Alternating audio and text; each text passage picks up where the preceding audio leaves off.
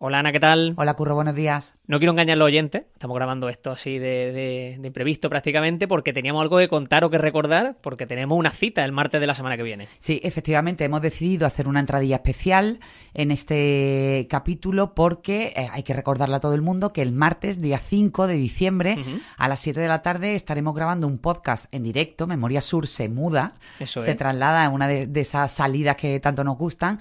Nos vamos al auditorio del Museo Thyssen, del Museo Carmen Thyssen de, Málaga, porque vamos a hacer allí, bueno, pues un podcast en directo, pues para hablar de la historia del edificio, de la historia de la colección. Estaremos con la directora de- del museo, con la directora artística que se llama Lourdes Moreno, que se conoce absolutamente todos los detalles de este edificio emblemático y, por supuesto, de una de las colecciones más importantes del siglo XIX. Creo que merecía la pena, eh, bueno, pues hacer esta entradilla e introducirla, además, en una semana muy especial para, para Málaga. Eso es. Y además también eh, he querido hacer esta entradilla porque mm, he recibido hace pocos días una noticia extraordinaria de uno, eh, bueno, de una de nuestras eh, integrantes de la gran familia de Memoria Sur y bueno, quería dedicarle también este podcast a Eva, que ha tocado la campana y a, a la que desde aquí felicitamos y bueno, estamos contentísimos. Una alegría enorme, de verdad. Sí, a partir de ahora Eva podrá escuchar los podcasts en la playa, paseando o donde O quiera donde quiera, exactamente. pero, pero lo hace ya con esa campana tocada y nosotros no podemos estar más emocionados por ella. Qué bueno, enhorabuena, enhorabuena de verdad. Nosotros, como decimos, el martes nos quedamos citados a las 7, entrada gratuita hasta completa Siete de la tarde, efectivamente, que se venga la gente un poquito antes. Eso es. Y bueno, hablaremos de, de un montón de cosas. Merece la pena. Exactamente, y nosotros ya vamos a dejar con un episodio muy chulo que es sobre la Málaga tecnológica, aprovechando de hecho que esta semana Google ha abierto sus instalaciones allá en Málaga. Esta semana hemos tenido celebración por todo lo alto. Ha sido y está siendo intensa todavía sí, esta sí, sí, semana. además de verdad, totalmente. merece la pena. Memoria Sur, un podcast de Diario Sur para hablar y disfrutar de la historia, con Ana Pérez Brián y Curro Fernández Sibaja. Hola Ana, ¿qué tal? Hola, Curro, buenos días.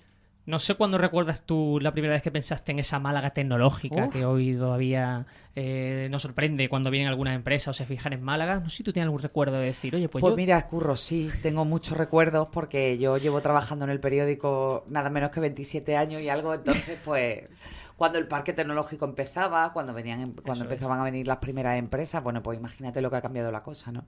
Eh, la, la- la cuestión tecnológica y la ciudad con ella hasta convertirse en ese gran eh, en ese gran foco tecnológico donde ahora todo el mundo quiere quiere venir a trabajar y a, y a emprender, ¿no? Y eso, aunque una historia más reciente, también hay historia de Málaga. Y precisamente tú comentabas cuando se inauguró el Parque Tecnológico. Yo miraba que era en 1992, en el artículo que vamos a, a tratar hoy. Y me llamaba la atención porque pensaba yo que era más reciente incluso, el Parque Tecnológico. Pero Bueno, es que, es que tú ten en cuenta que, que al principio el parque tecnológico no empieza, eh, bueno, como, como un parque, como se empieza a poner el germen, en eso, no- eso no se sabe al final cómo, va- cómo va a resultar, cómo va a salir, si efectivamente eso va a ser como un polo dinamizador de empresas tecnológicas, pero poco a poco es verdad que se van instalando hasta convertirse en un lugar de referencia, no solo en Málaga, sino de Andalucía, ¿no? De hecho, ahora se llama eh, Andalucía Tech Park y, y porque se ha convertido en ese gran pulmón y ese gran corazón desde el que veamos toda la actualidad y todos los avances tecnológicos desde Málaga y ahora además con ramificaciones, ¿no? Porque no todo está en el parque Eso es. tecnológico. Por ejemplo, hay que hablar de Google, que Google en nada, en, en unos días, en una semana, va a abrir su sede en el, en el Palmeral, en el, en el- bueno, en el Palmeral, ¿no? En la zona de Sí, Muelle el- 1. Justo prácticamente la Sí, sí, intersección entre. Palmeral de la Sorpresa y Muelle 1, Sí, o sea, sí. en esa esquina completamente, pero bueno, quien sabe de verdad de este tema, no me refiero a Google, sino a esa evolución de la Málaga tecnológica. Que es como Google, ojo, ¿eh? Que es como Google, Es como nuestro Google de, de la historia. Y de la tecnología también nos va a ayudar también porque eh, es Víctor Heredia. Víctor, ¿qué tal? ¿Cómo estás? Bienvenido otro día más. Hola, ¿qué tal? Bien hallado de nuevo. Víctor es eh, especialmente óptimo para, para charlar sobre este tema porque, eh, Víctor, tú precisamente escribiste también con, con un compañero eh, el libro Málaga Tecnológica, la introducción y el impacto de la nueva tecnología en el desarrollo industrial de la ciudad, de 1950 a 2012. A mí me gusta por lo que estamos hablando al principio del, del podcast, que realmente eh, la Málaga que hoy tenemos tecnológica no viene de hace 20 años o 15 años, sino que hay un recorrido incluso anterior a, a ese PTA, a esa inauguración del PTA, que es el que da forma a la, a la Málaga que hoy tenemos y que, y que muchas empresas se fijan en ella. Y me parece un interés bastante interesante para que tratemos en el podcast. Pues bueno, la verdad es que sí. Eh, cuando eh, apuntamos a esa vocación tecnológica de Málaga, Málaga como un lugar ideal para el empleo, vinculado con la tecnología. Quizás más en nuestro tiempo eh, la tecnología la relaciona más con el software, ¿no? con la creación de contenido, de programas, pero claro, antes era más bien la, tecnología, era más bien la creación de piezas, de componentes, ¿no?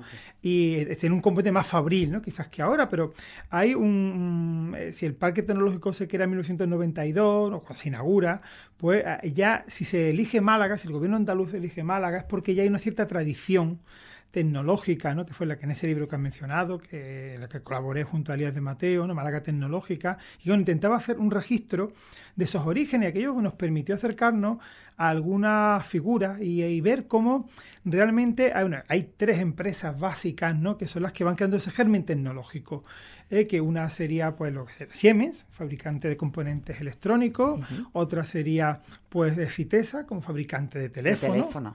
y además muy cerquita aquí del periódico. Bueno, eh, tenemos que decir que estamos grabando el podcast en el estudio de Diario Sur, que en el antiguo estudio de Punto Radio, y tenemos un ventanal enorme pues donde se ve el, el parque nuevo de Martirico, ese parque ganado para la para la ciudad y, aquí precisamente estaba la, la fábrica. Aquí así Que después fue telefónica y que... Sí, pues ahí bueno, tendríamos, yo siempre digo que ahí falta un teléfono gigante un homenaje a, a, los miles o cientos de miles, incluso millones de aparatos telefónicos que se han fabricado aquí a pocos metros y que han poblado a España, la dotaron de teléfono, los pues, modelos pues, Heraldo, aquí que, aquí que nos gusta siempre dar una idea, podríamos poner una góndola gigante ah, en, honor a ese teléfono legendario y mítico de góndola que ya se ha convertido en un objeto de, coleccionista y, bueno, seguro que hace las delicias aquí del, pues, del, parque. Yo creo que sí, yo creo que se preparado como una atracción serviría para recordar eh, pues ese pasado y al mismo tiempo incluso para servir como atracción ¿no? y que relacionara pues la, a, los jóvenes porque aquí hay un teléfono pues, porque hubo una fábrica de teléfono claro hubo una fábrica de teléfono y además también para recordarle a, a los jóvenes y a los no tan jóvenes que lo hemos dicho mucho en este podcast de que al final nada de lo que ha ocurrido en Málaga es casual O sea, Málaga no es por, por, por, mm, eh, por, casualidad una ciudad de los museos, Málaga no es por casualidad una ciudad tecnológica, es decir, todo eso tiene un germen y un origen eh, que en muchísimas ocasiones hunde sus raíces eh, no en unos años antes, sino incluso en algún siglo antes, como el caso que nos ocupa hoy, ¿no, Víctor? Pues, bueno, hay una tercera pata, aparte de Siemens y de, y de Fitesa, que es Ecoinsa, que es la primera empresa española, caso estatal, de fabricación de, de ordenadores que ya es la más tarde, la de los años 70. Claro, cuando llegamos a los 80 tenemos en Málaga esas tres empresas en diferentes ámbitos tecnológicos que ya dotan a la ciudad de una cierta especialización y que bueno, van a ser determinantes para que a partir de ahí pues aspira al parque tecnológico, es la primera empresa Hughes, que, tiene, que debe su nombre a Howard Hughes, al productor cinematográfico, y que será la primera, además, la que se mantiene desde el principio. A partir de ahí, pues, eh, bueno, hemos visto cómo ha habido experiencias de todo tipo. También hubo, recordamos, Vitelcom, que en su momento pues, era un fabricante de teléfonos móviles general, que, bueno, luego pues quebró. Pero a pesar de todo, como, bueno, también dice Felipe Romero, todo eh, se, aprende, se aprende, ¿no? Del, de la, de, también de los fracasos, ¿no? Y el, el tecnológico eh, tiene algunos fracasos, pero muchos éxitos, ¿no? Y bueno, mm, de una manera u otra ha derivado pues, en esa, ese momento donde Málaga se perfila junto a esas condiciones de ciudad de museo, de ciudad turística, pero también como una ciudad tecnológica y donde más trae, atrae capital humano. ¿Y cuáles fueron esos orígenes, Víctor? Porque cuando vosotros cuando tú planteabas el artículo, a mí me parece el, el, título fascinante, que era un espía ¿no? y un hombre cualquiera. Hay, hay dos personas que resultan ah. absolutamente claves en el eh, bueno en, en, ese desarrollo, en, que germine esa semilla de la Málaga tecnológica. Vemos como detrás de cada una de esas tres experiencias, ¿no? Hay siempre una persona, una persona que es clave, ¿no? Empezamos por el espía, no, eh, esta, historia es espectacular, déjame que lo, lo, busca porque de verdad que merece la pena la historia del espía alemán. Este, el, nombre eh, Teodor o Teodoro Schade, ¿no? Como no sé si estará bien pronunciado, pero bueno, la, eh, este señor, mm, bueno, mm, pude consultar su expediente en la inteligencia militar británica Y entonces, bueno, nos cuenta eso, que este señor era, nació en 1907, se formó como ingeniero de telecomunicaciones en Alemania y después empezó a trabajar en Siemens. Empezó a trabajar en, el desarrollo de la televisión en color en los años 30. Sí, claro, todavía en aquella época. Eh, cuando estalla la Segunda Guerra Mundial, pues él se integra en el servicio de espionaje de su país, en el Abwehr, en el ejército alemán, y, eh, y entre otros destinos acaba en España eh, como agente en, eh, que se dedica a revisar los aparatos aliados, sobre todo aviones que caen en, que son derribados, bueno, no son derribados, caen por accidente en territorio español, él lo examina, ese es su correspondiente informe para el gobierno alemán, ¿no? para la inteligencia alemana. Entonces él tiene un vínculo, es el doctor Schubert, su apodo, pero los británicos lo siguen, los británicos van siguiendo sus pasos. Y claro, da un dato que cuando uno lo piensa, dice, eh, este informe dice que eh, mm, despegó de Berlín el 1 de mayo de 1945. Hitler se había suicidado el día antes. La ciudad está ocupada ya por los soviéticos, menos faltan algunos sectores. Este hombre, no sé cómo se la arregla, consigue despegar en un Heinkel, en un avión, sale de Berlín y sobrevuela Europa y aterriza en España. En un lugar, además que, eh, lo dice el informe, en un lugar de España llamado Dios.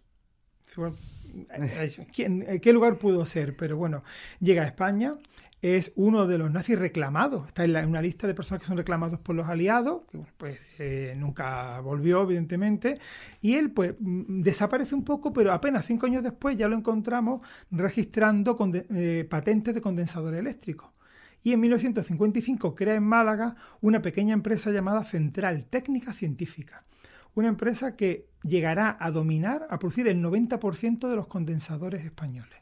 En ese caso, cuando mm, la electrónica está en su, en su albor, España todavía acumula un enorme retraso, pues él eh, consigue monopolizar casi la producción de esos elementos.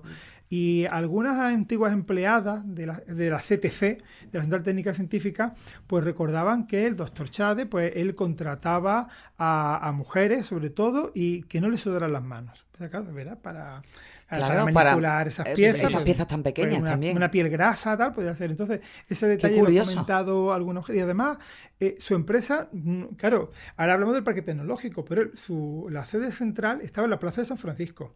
Tenía una nave en calle Alderete, otra en la calle Ferrandiz. Tenía con lo cual su, su factoría eran pequeñitas, estaban situadas en calles muy céntricas. Claro. Con lo cual, la alta tecnología en Málaga nace eh, en el fondo en el centro.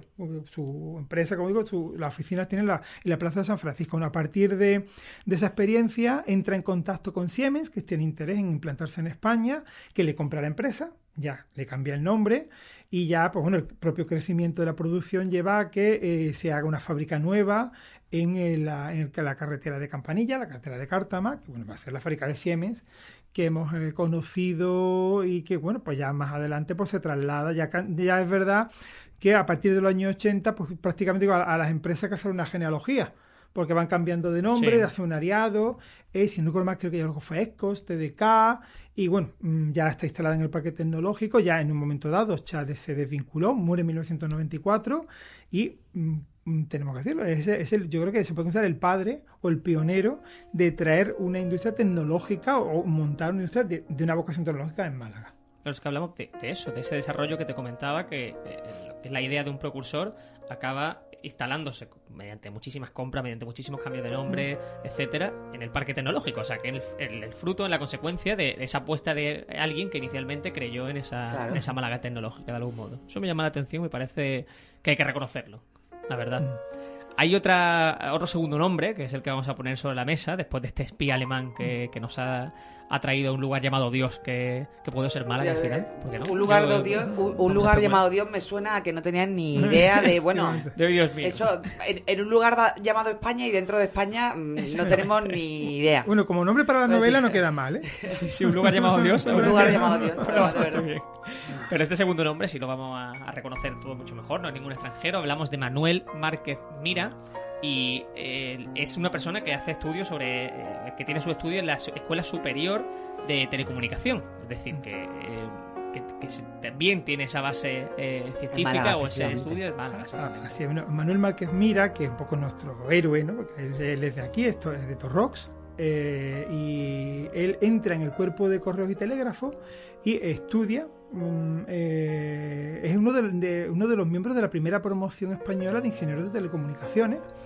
Eh, ya trabajando pues dentro de la compañía de correos y telégrafos y de ahí va a bueno también eh, estamos en la España de los años 20 años 30 eh, empieza a impartir clase en, eh, la universidad en la escuela técnica superior y entra en estándar eléctrica que era una de las filiales de ITT que, pues, que estaba tan- era una empresa que trabajaba en estrecha colabora- colaboración con Telefónica ¿no? en, la, en la modernización del servicio telefónico en España eh, Márquez Mira, pues, que era republicano, o bueno, sufrió, digamos, la depuración, entonces perdió, no pudo seguir su carrera académica como profesor, pero sí pudo mantener su carrera profesional dentro de Estándar Eléctrica. Bueno, y también le fue que acabó siendo el presidente de Estándar Eléctrica en España, ¿no? Un hombre de una gran valía profesional. Y eh, él, él, su autobiografía la tituló Un hombre cualquiera. De ahí, Por eso eh, lo pones tú, es verdad. Si eh, es que tú- llama muchísimo la atención el, Sí, sí, sí. el título del artículo. Él, eh, es una, él recoja, tenemos por tanto, disponemos de un testimonio directo donde él va contando su experiencia y siendo presidente de Estándar Eléctrica, como de una empresa muy vinculada a Telefónica, y una de sus filiales a su era la compañía española de teléfonos, Citesa, eh, él eh, nunca va a olvidar su tierra y además tenía una gran amistad con el alcalde de aquel momento, Francisco García Grana. Entonces va a ser una figura determinante Manuel Márquez Mira para que la cuando se plantea hacer una fábrica de teléfonos modernos para mm, que los hogares españoles tengan teléfono, hace falta los aparatos, pues esa fábrica pues va a venir a Málaga. Ahí también pues la, eh, barre para su patria chica y de esa manera pues será aquí en unos solares cedidos por el ayuntamiento en Martirico, en el coto de Martirico como se llamaba antiguamente, pues se va a instalar esa fábrica, una fábrica de, de gran volumen que va a dar trabajo. Y de última a- tecnología, Claro, en aquel momento, efectivamente, utilizaba una tecnología de Puntera. puntera, para, claro, hacer lo que en aquel momento para ya un teléfono, eh, mm, vamos, claro, un, teléfono convencional, ¿no? Eh, eh, eso que, claro, Que lo cuesta- necesitaban todos los hogares, todas las oficinas, todas las empresas, es decir, todos pues como ahora el teléfono móvil, ¿no? Quizás no era uno por habitante, porque ahora el teléfono móvil también se ha convertido en una cosa muchísimo más personal.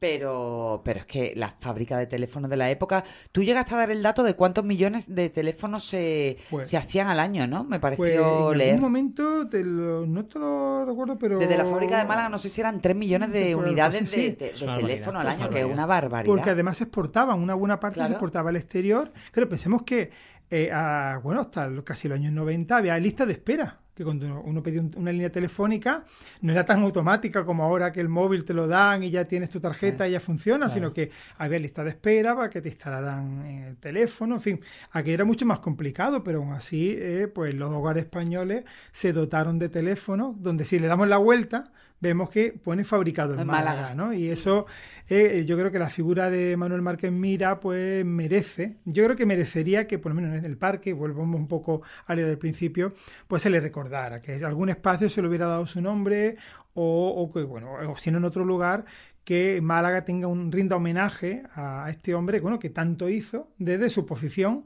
eh, para eh, establecer una industria puntera y además limpia. Claro, esta fábrica ya no tenía chimenea, ya trabajaba Claro. con electricidad, en ese sentido era pues una revolución. blan- una industria blanca, ¿no? En ese sentido, sí, sí, y, y dio muchísimo trabajo. ¿no? Pero está bien eso que dices, Víctor, eso de reivindicar realmente el legado de, de personas que probablemente no se le habrá eh, rendido homenaje, no se habrá honrado ese eso que nos dejó en Málaga, porque ni siquiera se conocen. A mí es que me parece tan increíble que, por ejemplo, eh, ya no solo el caso de que hablas, pero a mí me parece tan increíble que, por ejemplo, Martín Larios, el primer marqués de Larios, no tenga, bueno, es decir, está la calle Larios, pero que no haya ningún recuerdo físico de su huella en Málaga más allá de la placa que hay en el Salón del Pleno del Ayuntamiento de Málaga, eh, pues así con muchísima gente, ¿no? Y Sí, es verdad que Málaga ha sido muy muy mala, muy, muy madrastra, ¿no? Con su muy hijo. mala madre y muy, y muy madrastra también, sí, No, efectivamente. de, porque, bueno, vemos eso. Hemos, eh, otro de esos temas era como las casas natales han sido machacadas en Totalmente. general, ¿no? Incluso retiradas las placas, que si a alguien se le ocurre poner una placa, digo, eso parece como una marca, ¿no? Como decir, aquí, aquí es donde hay que, que echar abajo, ¿no?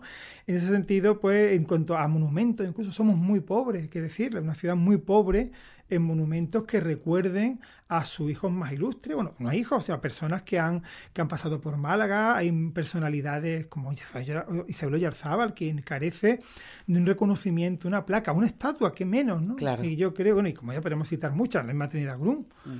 ¿no? por ejemplo, de mujeres y hombres de ámbitos muy diversos, pero que desde sus diferentes ámbitos profesionales o personales. Construye la Málaga que tenemos hoy. Efectivamente. y, Málaga es muy cicatera muy, eh, para, en ese tipo de homenajes. El miedo a, elogiarse a sí mismo. Eh, pongo un ejemplo que el pobre va a pagar sin tener nada que ver, pero eh, si tenemos una estatua en el plenísimo centro a Hans Christian Andersen, que se pasó por aquí ah. prácticamente para.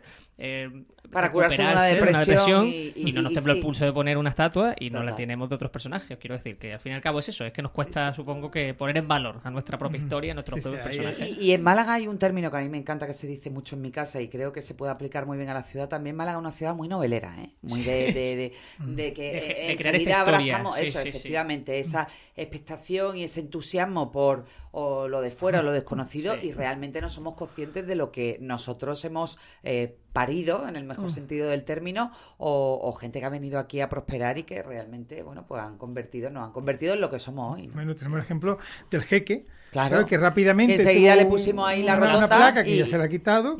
y siempre, por ejemplo, Manuel Márquez Mira, un ejemplo que no, no tiene ni siquiera pues, una plaquita o no, un pequeño espacio, aunque sean los Pues nada, desde aquí reivindicamos teléfonos góndola como. desde aquí literalmente, porque estamos. Porque además estamos viendo. Y, estamos viendo, además, yo estoy viendo ahora mismo que estoy viendo todo el parque, que habría sitio de sobra y, el, y el reconocimiento para el impulsor de, de la fábrica. Yo creo que es lo mismo que existe un parque infantil de las cofradías, por pues, ejemplo. Porque puede un parque infantil de teléfono justo donde estuvo la fábrica de teléfono, con lo cual pues además ayudaría a eso para que la gente se pregunte, que a veces cuando hay una placa, un elemento... Claro, dice, ¿qué pasó aquí? ¿Qué pasó aquí? ¿no? ¿Por, qué, ¿Por qué pasó esto? Entonces ya eso lleva a, a preguntarnos y afortunadamente, ahora ya que tenemos pues estas computadoras tan hábiles en nuestras manos que podemos mirar en un momento, hacemos una búsqueda, ah, mira, es que era de aquí, es que tal. Y eso, con que alguien se lo pregunte, pues ya yo creo que ha merecido la pena. Totalmente. Antes de que pasemos a la última historia, eh, si no recuerdo mal tú en ese, en ese artículo, eh, comentabas como dos, tres modelos de, teléfono, ¿verdad? Que se producían en Málaga. Mm. Eh, yo creo que es interesante que los citemos porque igual que lo has escrito tú, yo lo busqué en Google, exactamente, yo lo busqué en Google Y, que siempre te recuerde. Yo creo que parece interesante que la gente lo escuche y lo busque porque le, va a gustar. Uno era el góndola, el primero fue el Heraldo, que es un modelo muy conocido también, muy eh, que, que muy popular, luego estuvo el góndola, y luego ya en los años 80 se desarrolló el Teide que, eh, que, fue ya un modelo, pues bueno, ya de, teclado diferente, ¿no? Ya era más adaptado pues a aquellos en aquellos momentos y que bueno, en, cada momento estuvieron en la línea de lo que demandaba pues Telefónica, que era el principal cliente, ¿no? Mm. Compraba los teléfonos para después instalarlo, aunque una parte también se dirigiera a la exportación. Y todo eso, mm, luego eh, creo que ya en la última etapa se producían pues teléfonos de cabina, de monedas todavía. Quiere decir, claro, que esto a la gente más joven pues le alucina, claro, tú le hablas de un teléfono con cable y todo eso y que tienes que marcar. ¿Tú alguna vez has hablado por cabina, Curro? Yo por cabina, veces contadas, pero alguna vez lo he hecho. lo que sí... Anda que no hemos hablado nosotros, Víctor, ¿eh? por cabina. Yo lo más antiguo. cinco duros. Total. Lo que para mí es lo más antiguo que yo recuerdo era eh, que no existiera el 95. Yo recuerdo estar en casa de mi abuela, llamar a mi casa y marcar el 2, y luego ya el resto de, bueno, bueno, mi casa. Eso es lo más Nosotros vivíamos sin el 2. sí, Yo Oye, ¿acordáis en las cabinas? Bueno, esto se va a acordar, Víctor. ¿Te acuerdas de las monedas de 5 duros que tenían el agujero? A lo mejor esto no lo ah. tendría que contar. Que tenían el agujerito en medio, que decían que si le ponía un hilo y la metía en la cabina, pues no se tragaba la moneda y podía... sí, sí, claro, es que... esos son los trucos ya de, de pagas exiguas y tener que aprovechar, vaya, hasta el último duro. Efectivamente, la, la, alegría con la que manejamos los teléfonos hoy día no era ni mucho menos. Ni, los dineros. Vamos a acabar este podcast hablando de José Solís y era una persona que realmente tenía como objetivo reducir la dependencia tecnológica de Málaga y eso lo va a hacer con su labor empresarial. Sí, bueno, hay que decir que Solís fue un político, uno de los políticos del franquismo. Él, realmente eh, no era malagueño, era de, bueno, con esto ninguno de los tres era malagueño de la ciudad, pero bueno, eso evidentemente en una tierra tan abierta como la nuestra no supone ningún obstáculo, pero en el caso de Solís, él era de Cabra, cuando de, la provincia de Córdoba. Sé que hay la, la anécdota cuando él promovía que había que proveer más gimnasia y menos latín pues una anécdota en las cortes franquistas que alguien le contestó, pues señor Solís, gracias al latín los de Cabra son egabrenses. Bueno, que eso fue genial. Entonces, que esa anécdota de la historia parlamentaria El gentilicio egabrense y no, Sí, sí, bueno, sí. podemos adivinar todos cuál sería... Y no el que sale más fácil, ¿no? Y, y, bueno, pues Solís era una- un hombre con una extrema simpatía, bueno, bueno, claro, de hecho lo llamaban la sonrisa del régimen, ¿no? Y él, eh, él era, fue ministro en varias ocasiones y, fue- y en uno ya de las últimas etapas del franquismo, pues se planteó que eh, el, Estado impulsara esta empresa, la Sociedad Española de, de- Informática, de, co- de Comunicación Informática S.A., y, eh, y que eh, hiciera una fábrica de ordenadores. Claro, España estaba siempre en la cola de tecnología en Occidente, con lo cual la primera empresa española que produjera herra- herramientas informáticas. Y, al parecer la propuesta de partida era que esa fábrica iba a ir a Cantabria, a Corrales de Huelna, porque allí había habido una fábrica de automóviles británicos que se habían... eh, que se había, eh, se había cerrado, con lo cual habían prometido, pues ponemos la fábrica de ordenadores. Pero Solís, que estaba muy vinculado a la Costa del Sol, o de su origen cordobés, era, una- estaba muy vinculado a todo lo que era promover la Costa del Sol, a todo tipo de negocios aquí, pues consiguió que, eh, que eh, el- ese proyecto de ir a Cantabria, en el que entró la fábrica en el Consejo de Ministros, a la salida acaba en Málaga. Consiguió Suerte, Dar la vuelta, dar la vuelta. Fantástico. le dio la vuelta y entonces, claro, ahí en ese caso, eh, la intervención personal, ¿no? Más que como Sí. promotor, porque él no, tenía, no era un perfil técnico, Como conseguido. pero consiguió efectivamente, traer a. Málaga esa primera fábrica de ordenadores. Eh, hay que decir que la tecnología era tecnología japonesa, era Fujitsu la que ponía la tecnología y, eh, bueno, pues de esa manera en los años siguientes, eh, él acabó siendo presidente de, de Secoinza también, eh, pues ya en el polígono Guadalhorce pues se instaló la fábrica de Secoinza, que luego más adelante fue ya Fujitsu la que se quedó con ella y eh, bueno, ha operado pues con bajo el Fujitsu Ten, ¿no? hasta nuestros días. Entonces vemos cómo, eh, volviendo un poco al principio, cómo de esa manera, gracias a tres personalidades muy concretas, pues tuvimos pues esa fábrica de componentes electrónicos, esa fábrica de teléfonos, esa fábrica de ordenadores, de elementos informáticos, que acaban creando ese germen de lo que luego pues será pues la Málaga tecnológica. Totalmente. Nosotros, eh, me parece muy bien que pongamos estos nombres sobre la mesa porque Claro. son desconocidos, yo creo que para la mayoría de gente, y que entendamos que lo que decía, ¿no? Que, que esa Málaga que tenemos hoy, que, que viene Google, que viene eh, otras empresas que se fijan, o incluso las que nacen, como Ujú. Freepik o como Sí. que son también referencias ahora mismo nacionales, pues que, que entendamos que, que no es aquí la casualidad. cuna. Totalmente, que no es casualidad. Víctor, muchas gracias por recuperar esta historia y estos nombres propios, de Muchas verdad. gracias, siempre por acudir a nuestra llamada y hablando de teléfono nunca mejor dicho. ¿eh? Efectivamente, sí. Ahora ya es gracias por acudir a nuestro WhatsApp, que normalmente siempre nos, nos comunicamos por esa vía. Pues me un placer estar aquí. Nos y seguiremos nada, viendo en esta, este ratito con vosotros. en esta temporada de Memoria Sur. Mil gracias, Ana. Yo sigo pensando en qué, qué historias nos quedan por vivir. Con, Uh, esa, con tecnología, con qué le queda a, a Málaga por, por hacer y Muchísimas, te, que- te sorprenderás, te sorprenderás. Yo creo que sí, que en Málaga todavía lo tienen casi casi todo por hacer. Seguro To- que mucho. todavía podemos crecer mucho. Eso Y espero. aquí estaremos nosotros para contar Eso. por qué crecemos y dónde estaban el orígenes de, bueno, al final de, lo- de los sectores que nos, que nos están dando aire, ¿no? Y nos están convirtiendo pues en, en- en una gran ciudad, en una grandísima ciudad de referencia. Exactamente, para dejar testigo de, de la Málaga que fue y de la que, y de la que acabará siendo seguro. Pues Ana, mil gracias y nos escuchamos la semana que viene. A ti siempre ocurre. Memoria Sur es un podcast de Diario Sur. Escucha un nuevo episodio cada semana en iVoox, Spotify, Apple Podcast y consulta las referencias de este episodio en diariosur.es.